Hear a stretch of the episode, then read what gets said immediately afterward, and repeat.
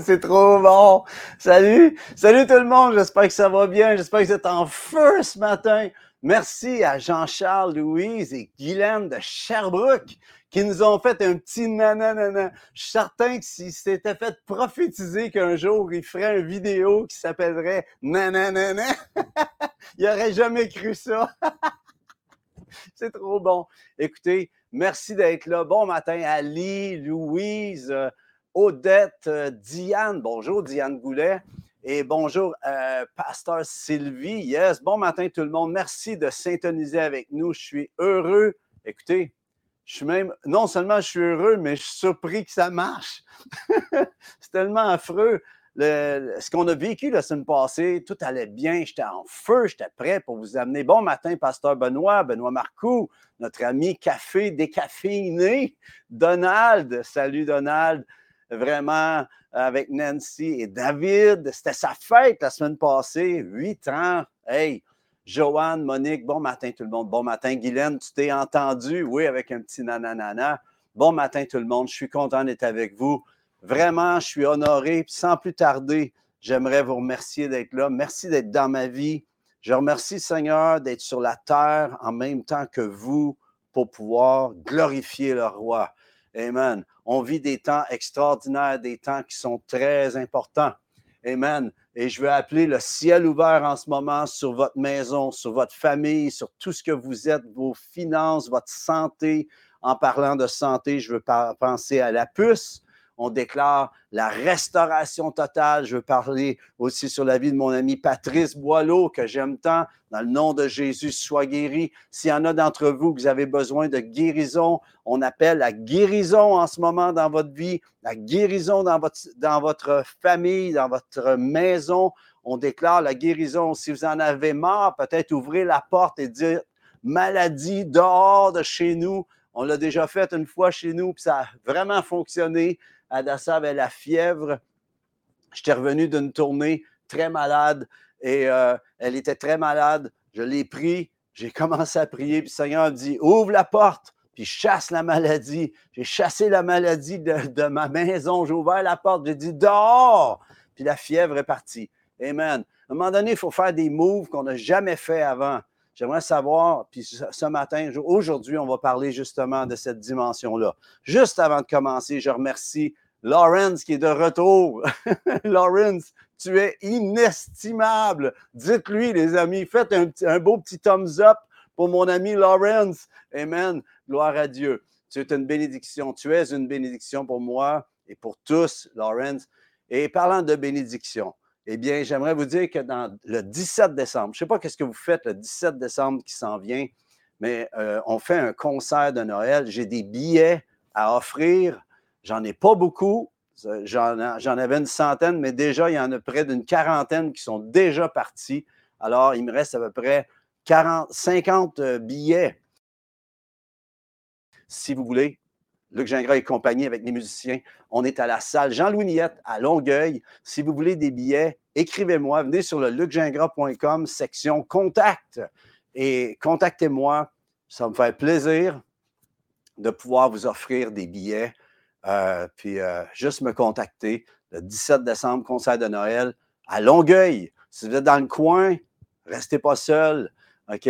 Puis euh, ça me fait plaisir de vous recevoir. On va avoir un bon temps en famille mais on va être à peu près 400. C'est une petite famille cette fois-ci. Il y a trois églises impliquées et euh, vraiment, ça va être vraiment extraordinaire avec mes musiciens. On va chanter la gloire du roi des rois. Et pour justement l'album euh, In Excelsis Deo, pour ceux qui l'avaient, si vous ne l'avez pas, vous pouvez le commander en ligne euh, sur le bien sûr. Puis, ça va être vraiment une soirée, le fun, cœur à cœur, avec le roi des rois, Amen. Un Noël avec Jésus, ça fait toute la différence. Joanne dit Dehors, tâche sur mon poumon gauche, on s'accorde avec toi, Joanne, dans le nom de Jésus. S'il y en a d'autres, vous êtes malades, si je les vois passer, je vais prier. Sinon, j'embarque dans le sujet. OK, prenez votre Bible, Amen, prenez-la en main et j'aimerais vous, encourager. On va déclarer. Je suis rendu avec ma grosse Bible d'études que j'aime tellement. Amen. La seconde, la nouvelle seconde d'études avec parallèle, tellement une bonne Bible. La Sainte Bible, Amen. Alors dis, dis avec moi, voici ma Bible. Je suis ce qu'elle dit que je suis. J'ai ce qu'elle dit que j'ai et je peux faire ce qu'elle dit que je peux faire. Je me dispose en ce moment à entendre la parole de Dieu pour la comprendre et saisir comment vaincre au travers, des épreuves que je vis de ces temps-ci. Au nom de Jésus, Amen. Gloire à Dieu. Comme vous venez de vous douter, je veux vous parler des épreuves en ce moment. Je crois qu'il y a beaucoup. Le titre, c'est une partie 1. La semaine prochaine, ça va être la partie 2. Vous ne voulez pas manquer la partie 2 parce qu'aujourd'hui, j'amène juste la fondation, mais la semaine prochaine, ça va être le punch. Vous ne voulez pas manquer la partie 2. Mais je veux commencer avec ceci. Les épreuves. Pourquoi les épreuves? OK? C'est un sujet qui pourrait durer des heures, plusieurs heures si on voulait. On pourrait faire table ronde avec tout cela. Qui n'a pas vécu des épreuves? Vous regardez le cinéma, c'est tout le temps un acteur principal. Qu'est-ce qu'il a à passer au travers? Une ou des épreuves. Même Astérix, il y a eu des épreuves. Mais la chose qui se passe, c'est que dernièrement, euh, j'étais allé aux États-Unis avec euh, des pasteurs, pasteur euh, Claude Sapol, Guy Gosselin, Joël Dumaine, qui a organisé ça avec Alex Salva, puis toute une gang de gars. On est allé jouer au golf pendant une semaine. Et euh, alors que j'étais là-bas, j'ai fait un songe pendant la nuit. Et le songe était vraiment spécial. Je ne pourrais pas tout vous le dire, peut-être plus la semaine prochaine, mais je peux juste vous dire que le Seigneur me montrait qu'il y avait un grand temps d'adversité qui s'en venait pour le peuple de Dieu, mais il nous donnait la solution. Je vais en parler la semaine prochaine. Mais concernant le golf, alors que j'étais au golf, il y a tellement des beaux terrains là-bas. Ça fait du bien une semaine de se changer les idées, d'être un peu comme en vacances euh, et avec euh, des buddies. C'était vraiment, vraiment, on a eu un bon temps là-bas. Mais euh, je ne sais pas s'il y en a d'entre vous qui jouent au golf, mais le golf, si vous regardez ça, vous voyez ces verres, puis d'un coup, vous voyez sur le terrain, il y a comme des, ce qu'on appelle des trappes de sable. OK? Puis ces pièces, ces trappes de sable-là, c'est des pièges stratégiquement placés par l'architecte, par le dessinateur du terrain. C'est des trappes qui sont placées là où euh, frappe habituellement la moyenne des ours. Voyez-vous? On est là où on frappe, euh, admettons, si on joue à partir des tertres qui sont les blancs, admettons, eh bien, les, habituellement, les trappes sont environ entre 200 et 240 verges, ce qu'on appelle la moyenne des ours qui frappent dans ces ligues-là. Il y en a qui frappent plus loin, ils, passent au travers, par-dessus ou à côté des, des trappes sans problème, mais la trappe est placée là de façon stratégique pour pouvoir nuire aux golfeurs, pour te rendre la vie difficile. c'est ça, je ne comprends pas qu'on aime tant le golf. C'est un, sport qu'on aime à haïr des fois, mais ça ressemble tellement à la vie, voyez-vous, parce que dans la matrice de ce monde, OK, il y a plein de pièges et de trappes de sable. Puis la réalité, c'est qu'on vit cette dimension-là en ce moment. J'aimerais savoir, es-tu dans une trappe de sable en ce moment? Est-ce que tu as été piégé par une épreuve? Et je veux parler de cette dimension-là. Puis juste avant de parler de ça, je vous disais que j'avais eu une vision. Puis la vision que j'ai eue, ça a un rapport avec, en, gros avec euh, les vierges euh, folles et les vierges sages. Et euh, Jésus, il dit dans Matthieu 25, Alors le royaume des cieux sera semblable à dix vierges qui, ayant pris leur lampe, allèrent à l'encontre de l'époux. Cinq d'entre elles étaient folles et cinq sages. Les folles, en prenant leur lampe, ne prirent point d'huile avec elles. Ça, c'est celles qui sont appelées folles. En prenant leur lampe, ne prirent point d'huile avec elles. a écoutez les sages.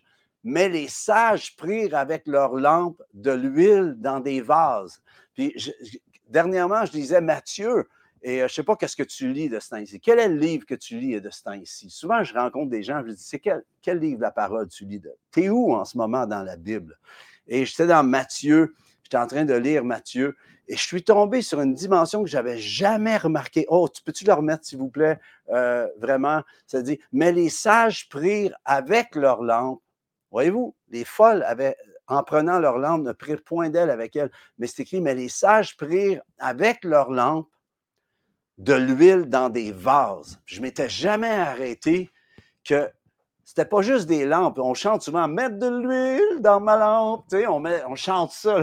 Je pense à Steph Martin qui avait amené cette version-là. Mais avec leur lampe, il y avait de l'huile dans des vases. Donc, il n'y avait pas juste leur lampe. Voyez-vous, les sages ont juste pris leur lampe.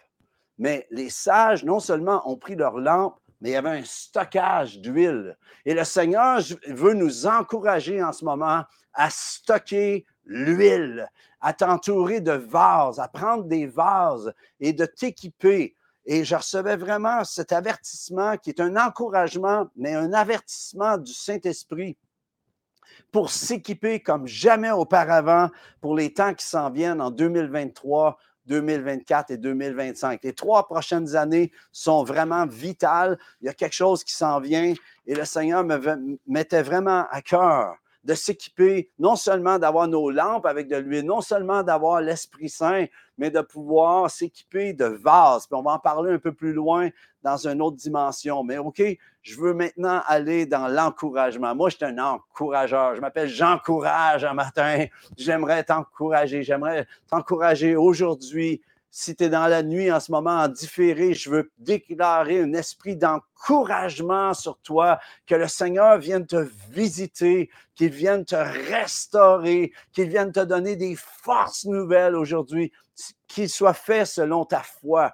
Est-ce que tu as faim et soif assez pour aller puiser dans ce que Dieu a pour toi en ce moment? Alors voici la parole. Dans Jacques 1, 2 à 4, le Seigneur m'a amené là. Ça dit, mes frères, mes sœurs, mes frères et mes sœurs? Regardez comme un sujet de joie complète les diverses épreuves auxquelles vous pouvez être exposés. Verset 3, sachant que l'épreuve de votre foi, de votre foi produit la patience.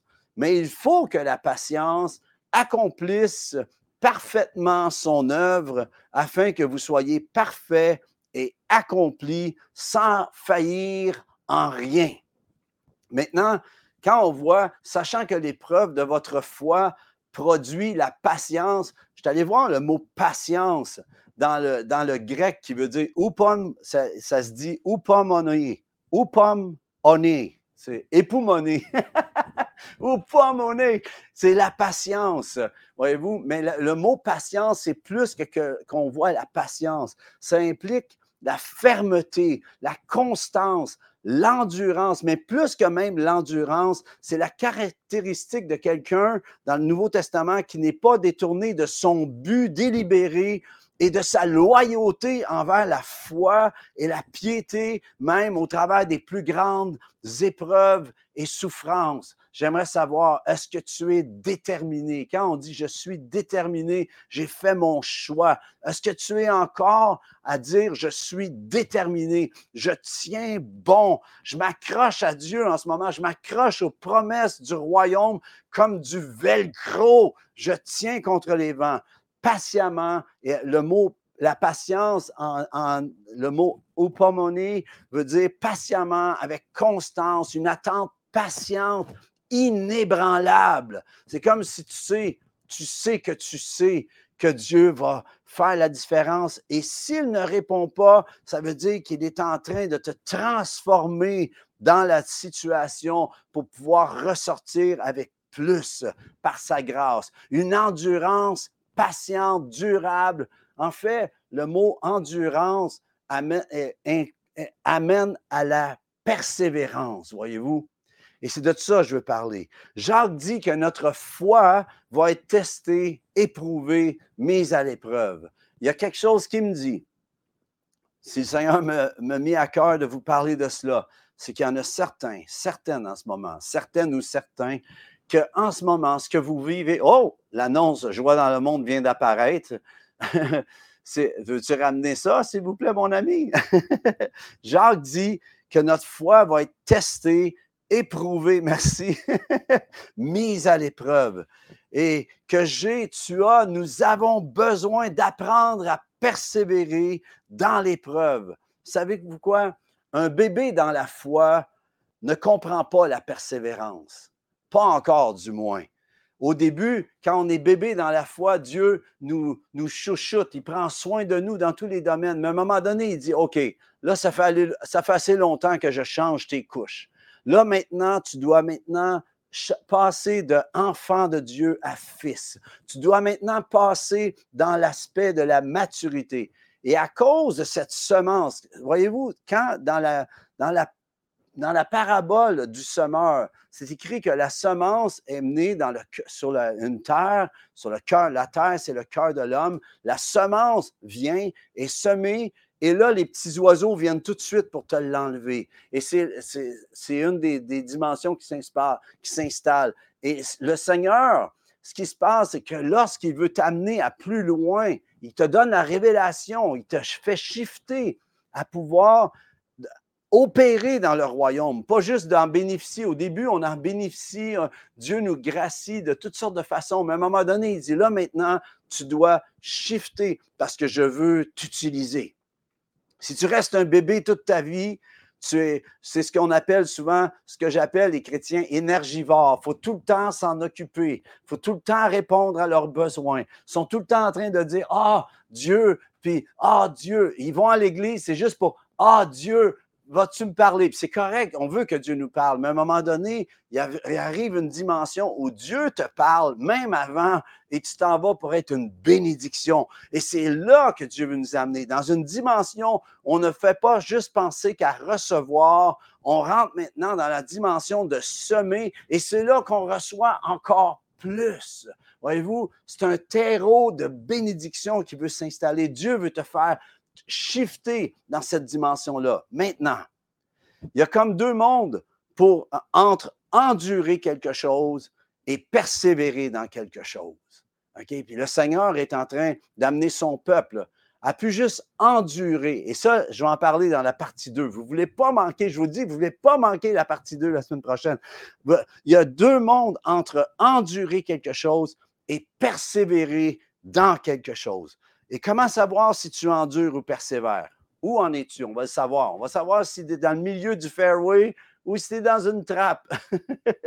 Puis si tu es dans une trappe, eh bien, il y a une façon de dire Ah, j'endure la chose. Vous savez, endurer, c'est comment va? Ah, j'endure. Ah, j'endure. OK, j'endure la chose. Puis là, là, quand tu endures, première des choses, il n'y a aucun changement. Alors, s'il y a des choses que tu vis, ça fait des années qui ne changent pas, c'est que tu endures la chose. OK? Alors, ça amène quoi? Ça amène de la frustration, ça amène du découragement. Tu ne vois jamais le bout, comme on dit. Je ne vois pas le bout. OK? Comme quand tu es en train d'endurer, il n'y a pas de changement. Mais quand tu persévères dans quelque chose, eh bien, il y a une transformation. La dimension est que c'est plus qu'endurer. Tu es plus qu'un endurant. Tu, persévères dans quelque chose. Tu, es dans une transformation de vie qui s'opère. Il y a un but qui s'installe dans ce que tu vis, même, même si tu es dans l'épreuve tu saisis de Dieu qu'il y a un but. Tu saisis de Dieu qu'il y a un sens. Le Seigneur te montre que toute chose concourt au bien de ceux, celles qui aiment Dieu, qui agissent selon son dessein, selon son plan. Il y a un but, un sens, un accomplissement. Tu as, tu as ce sentiment et à cause de cela, malgré l'épreuve, les gens te regardent et disent comment tu fais pour passer au travers de ça de cette façon-là? C'est parce que cette connexion, tu vois. Il y a cette connexion. Quand tu es en train d'endurer, tu essaies de t'en sortir avec tes propres forces. Quand tu es en persévérance, c'est tu laisses sa force toute puissante s'installer dans ta dimension. Combien vote pour ça en ce moment? Amen. Combien vote pour ça? Alors, dernièrement, j'ai reçu un, Facebook, un message d'un jeune homme qui me disait que il y avait, c'était terrible ce qu'il vivait, euh, sa, famille, tout était en train de s'écrouler, ses finances, euh, ses cartes de crédit loadées, il était dans une situation absolument intenable. Puis euh, là, il me dit, je te, te demande pas d'argent, je te demande de prier, mais ça impliquait qu'il voulait que je fasse quelque chose aussi. Mais la chose que je recevais du Seigneur, c'était Qu'est-ce que tu as fait? Est-ce que tu es fidèle à Dieu dans tes finances? Parce que ça touchait les finances. J'ai dit, est-ce que tu as semé? Parce que dans le psaume 20, ça dit qu'ils se souviennent de toutes tes offrandes et tes holocaustes, qu'ils se souviennent. Alors, à un moment donné, si tu es dans une situation financière, tu dois te souvenir, rappeler au Seigneur, dire, souviens-toi que je suis fidèle. Souviens-toi de telle semence. Souviens-toi. Tu rappelles à Dieu ce qu'il t'a promis. Tu vois, tu rappelles les promesses de Dieu. Alors, j'expliquais ça au jeune homme, puis il disait Ouais, mais ma femme ne veut pas. À un moment donné, tu dois besoin, tu as besoin d'entendre Dieu, de répondre à ce que Dieu te dit pour pouvoir t'en sortir. Veux-tu t'en sortir? C'est ça la question. C'est comme Jésus qui dit Veux-tu être guéri? À cet homme, ça fait des années qu'il est là, puis il est pas. Tout le monde se pitche dans l'eau avant lui, et alors il n'est jamais guéri. Veux-tu être guéri? Quelle est l'excuse en ce moment pour pouvoir de passer de l'endurance à la persévérance, d'être juste, d'endurer une chose ou de persévérer, de saisir ce que Dieu veut dans cette situation. Alors, il me dit oui, puis à un moment donné, il m'a écrit, puis il me dit oui, j'ai finalement fait un choix, mais chèrement payé. Alors, la chose qui se passe, j'ai répondu oui, on paye tous un prix, mais quand tu ne mets pas Dieu, son royaume et sa justice en premier, ça coûte beaucoup plus cher j'aimerais t'encourager aujourd'hui, quelle que soit l'heure que tu regardes en ce moment, j'aimerais t'encourager à mettre Dieu en premier dans toutes les situations. Non seulement qu'il soit en premier, mais le tout, que tu puisses commencer à mettre Dieu, choisir de payer le bon prix. Ça coûte quelque chose d'une façon ou d'une autre. Oui, le salut est gratuit, mais ensuite, c'est ta vie qui est sur vraiment l'autel pour pouvoir suivre le roi je rencontrais quelqu'un, puis je lui demandais comment ça va. Puis là, il me disait Ah, je suis d'un combat. il y en a-tu, vous êtes d'un combat en ce moment? Hein? On a déjà vécu ça, on a tous vécu ça, d'être dans les combats. La question, c'est est-ce que tu es dans les combats ou tu es dans le bon combat? Alors, tu dois laisser les combats et entrer dans le bon combat de la foi. Ce que Paul disait, le bon combat de la foi. Vous savez, dans les combats, je pense en fonction de ce qu'on vient de vivre dans les trois dernières années, le complot, tous ces trucs-là. Tu vis alors dans la dimension, si tu rentres dans cette dimension-là, euh, tu vis dans, la dimension de cette matrice et l'Évangile devient un combat politique, un combat euh, de ce monde. Alors que Jésus, c'est pas comme ça qu'il est pris. En fonction, il est venu en fonction du bon combat de la foi, celui d'installer la dimension de la vérité de ce qui est écrit, celle du plan du royaume de Dieu, où l'Évangile n'est pas quelque chose de politisé en tant que tel. Et j'ai rien contre la politique. On a besoin de chrétiens qui, s'impliquent, mais avec cette dimension du royaume de Dieu qui devient une solution un baume. Et ça, Pierre, je pense à l'apôtre Pierre, ne l'avait vraiment pas saisi. Vous avez-vous déjà pensé, quand Jésus dans le Gethsemane, et là, les gens viennent, euh, la foule vient avec les, religieux pour prendre Jésus, qu'est-ce que Pierre fait?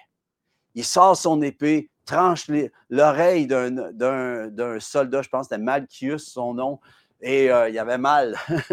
Puis euh, Jésus recolle son oreille. Puis il dit, celui qui va se servir de l'épée va périr par l'épée. Et là, à cause de cela, tous ceux qui étaient, tous ceux qui étaient avec Jésus l'ont quitté parce que eux, ils pensaient, même je crois même que Judas, quand il a vendu Jésus aux, euh, religieux, dans sa tête, il s'est dit, je vais provoquer Jésus à prendre, à installer euh, ce qu'il dit qu'il veut apporter de façon humaine, d'une façon dans la matrice de ce monde. Mais la dimension du royaume de Dieu est tout autre, mes amis. J'aimerais vous encourager à pas trancher l'oreille de, quelqu'un, de ne pas, de pas vous battre avec une dimension de ce monde, mais d'installer le royaume, que pendant, partout où vous arrivez, vous installez, la présence qui est en vous s'installe, et fait la différence. Alors, pour terminer aujourd'hui, il me reste juste quelques instants, voyez-vous, il me reste quelques minutes. Pour terminer aujourd'hui, parce que j'ai quelque chose à Je vous le dis, la semaine prochaine, vous ne voulez pas manquer ça. Ça va vraiment shifter votre façon de voir la grâce de Dieu. Vous n'en reviendrez pas. Moi-même, j'en viens pas d'avoir, d'avoir entendu ce que j'ai entendu, de pouvoir vous le partager. Mais pour terminer aujourd'hui, la grande question à se poser est, est-ce que je vis en ce moment ce que je vis en présentement? Est-ce que je suis en train d'endurer ce que je vis ou suis-je en train de persévérer au travers et dans ce que je vis? Ça, c'est ma question. Est-ce que vous pouvez être brutalement franc avec vous-même et de faire face et dire, voyez-vous, je reviens au golf. Est-ce que je vis comme la moyenne des ours? Est-ce que je vis comme monsieur, madame, tout le monde en ce moment? Ou bien est-ce que je saisis la révélation de Dieu dans ce que je vis? Si tu t'arrêtes et tu dis, Dieu, voici, je vis cela, ça fait des années et j'en suis venu à accepter cette situation-là. Voyez-vous? Et de l'accepter en tant que tel. Il y a des choses qu'on doit accepter, mais il y a des choses que le Saint-Esprit te dit, ça, je veux que tu, tu, battes, je veux que tu combattes le bon combat de la foi pour pouvoir avoir la victoire, pour pouvoir être appelé un plus que vainqueur, mesdames, une plus que vainqueuse. Alors, qu'est-ce que je dis? Est-ce que je vis comme la moyenne des ours de ce monde? Est-ce que je frappe entre 200 et 220, 230, puis je me ramasse tout le temps dans trappe à cause de ça? Et à cause de cela, je vis l'épreuve. Je dois me, je dois je dois vraiment m'en sortir. Tu sais, quand tu dis, faut que je m'en sorte, faut que je m'en sorte. Eh bien, si tu es dans ce que, il faut que je m'en sorte, puis ça fait des années, le Seigneur veut que je te dise, arrête aujourd'hui. Puis dis vraiment, Dieu, si tu me parles, je vais faire ce que tu me dis, que tu me dis de faire. Si tu me parles, eh bien, si tu me montres, il y en a, j'ai même pas besoin, vous n'avez même pas besoin de le dire, vous le savez. C'est juste rendu une question d'obéissance et de dire, Dieu, voici, ça fait longtemps, je suis euh, le Seigneur me montre qu'il y en a certains, certaines en ce moment. Vous êtes dans une situation, ça fait des années que vous vivez ça. Il n'y a rien qui se passe parce que le Seigneur veut vous amener à prendre la bonne décision. Puis il vous le dit, vous savez c'est quoi. Et je voudrais vous poser la question. Pourquoi demeurer dans votre misère? Pourquoi demeurer dans, dans, dans la trappe de sable alors que le Seigneur veut te ramener dans le fairway, dans le parcours pour pouvoir atteindre le but. Amen. Et pour ça, tout ce que tu as besoin, c'est de la précision de la parole. Tu as besoin de prendre le bon verset, la bonne parole. Puis euh, il y en a qui disent, ah, c'est l'évangile de la prospérité. Non, non, non, c'est l'évangile de la déclaration des merveilleuses promesses que Dieu a pour toi. Et c'est presque c'est insensé de se priver de sa grâce aujourd'hui alors qu'elle est encore disponible sous ta main et en dehors qui sort de ta parole pour changer le cours des choses. Tu dis, j'ai beau parler, il n'y a rien qui se passe, continue. À un moment donné, ça dit, euh, résiste, euh, humilie-toi devant Dieu, résiste au diable, résiste à l'ennemi, résiste aux adversités, et il fuira loin de toi. Tu dis, j'ai beau essayer, ça ne fonctionne pas. Demande à quelqu'un qui vienne t'aider pour intercéder avec toi. Reste pas tout seul. Rentre, euh, rentre dans cette dimension d'aller chercher ta victoire. Mon frère, ma soeur, qui que tu sois en ce moment, le Seigneur a un plan de bénédiction. Alors, ce que tu as besoin, ce que nous avons besoin, c'est de la précision, de savoir comment fonctionne le royaume de Dieu, comment opérer non seulement par ta foi, mais avec ta foi, avec la bonne parole à répondre à ton adversaire. Et là, quand je parle d'opérer par la foi, je ne parle pas de, juste d'un concept, ah, j'ai la foi. Non, non, c'est d'apprendre à opérer avec le bouclier de la foi, avec l'arme du soldat spirituel, avec l'arme. Prends ton arme afin de sécher tes larmes. Quel jeu de mots ce matin. Pas juste d'être dans le concept de la foi, mais que ça devient un mode de penser, un mode de parler et un mode pour pouvoir opérer et avoir enfin ta victoire. Hé les amis, je dois quitter, je m'en vais prêcher à Longueuil ce matin. Merci de vos prières. Je pars sur la route dans quelques minutes. Merci à vous. J'espère de pouvoir aller vous visiter dans votre coin à un moment donné. Et merci à vous. J'appelle la bénédiction. Seigneur, tu bénis chacun, chacune. Tu leur donnes de passer, de juste arrêter d'endurer et de pouvoir saisir ta parole pour entrer dans la persévérance. Et je te remercie, Seigneur. On veut te remercier. Ça dit de considérer toutes nos épreuves comme un sujet de joie. Alors, on se, on se réjouit qu'au travers de ces épreuves, tu nous amènes dans la persévérance. Les amis, soyez bénis. J'espère que vous allez bien. Gardez contact. Vous avez besoin de me parler. Écrivez-moi. Ça fait plaisir. Oups. Je réponds à tout le monde. Donc, soyez bénis, les amis. À la semaine prochaine. On se revoit. Salut.